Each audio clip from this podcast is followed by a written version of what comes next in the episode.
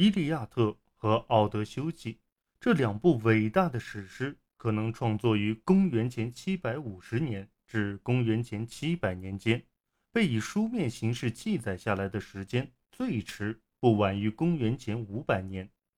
在这之前数个世纪，口头诗歌的传统达到顶峰，《伊利亚特》和《奥德修记》被视为现存最古老的欧洲文学作品。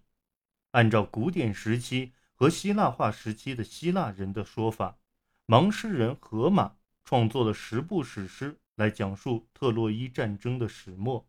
其中只有《伊利亚特》和《奥德修记》流传了下来。现代学者多半接受希腊人的观点，这两部史诗是一人所写，而且现存的版本基本上是原作的风貌，只做了一些微小的改动和增补，但是。也有另一种观点被广泛接受：荷马如果说真有其人的话，吸收利用了游吟诗人游咏诗篇以娱乐大众的悠久传统。特洛伊战争及其中的英雄事迹，正是游吟诗人所钟爱的题材。也许荷马在公元前七百五十年至公元前七百年间，将这些故事搜集起来。沿用已有的短语和诗句，凭借记忆将它们背诵了出来。这两部史诗的长度，《伊利亚特》的诗句有将近一点六万行，而《奥德修记》则有一点二万行，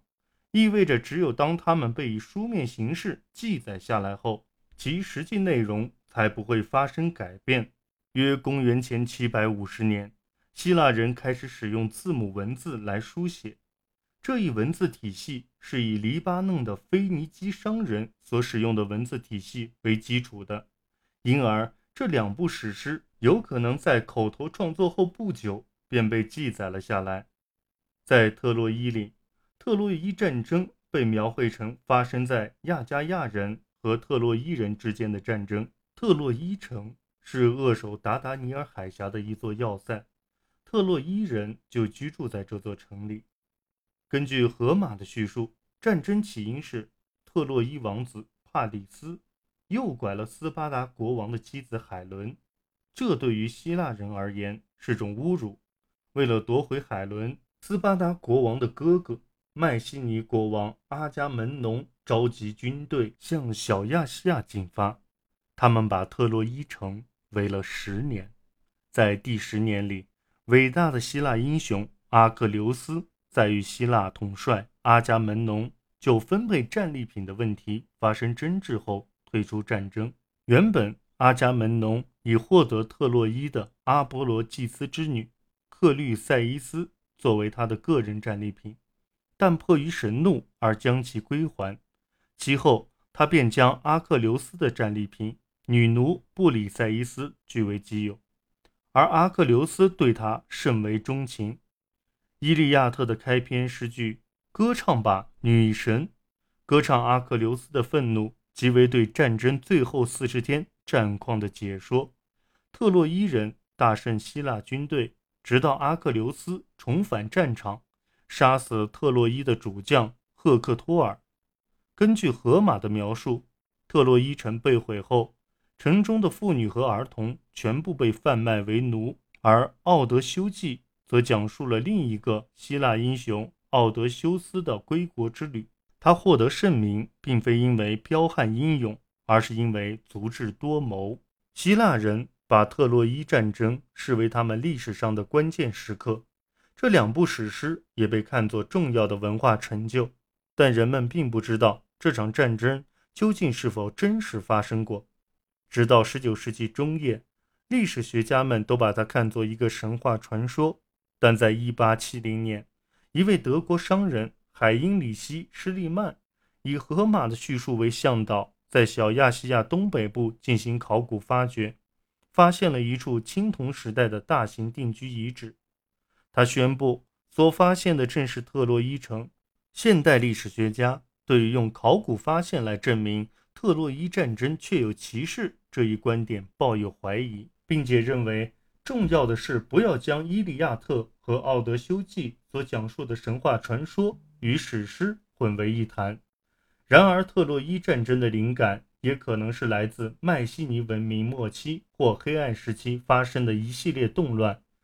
这两部史诗中，我们也确实能得到公元前八世纪的希腊社群是如何看待他们之前那个时代的风俗和生活方式的。可能不仅公元前八世纪的希腊人会觉得史诗中所描绘的一些风俗相当熟悉。就连身处古风时期和古典时期，那些以城市为基础的文明中的希腊人也会觉得如此。其中，我们会注意到奴隶制的存在，而对于奴役战俘和抢夺战利品，也缺乏道德谴责。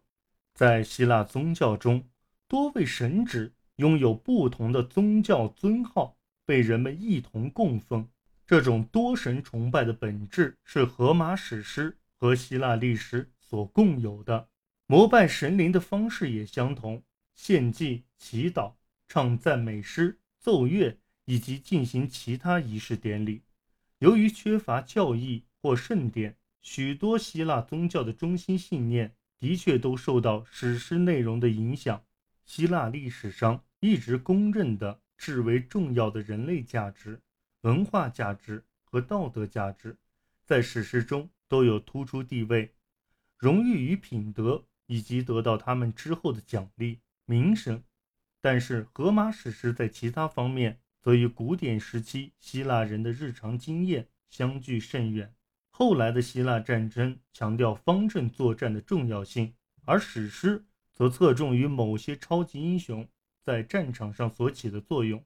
比如特洛伊人赫克托尔炫耀自己的战斗技能。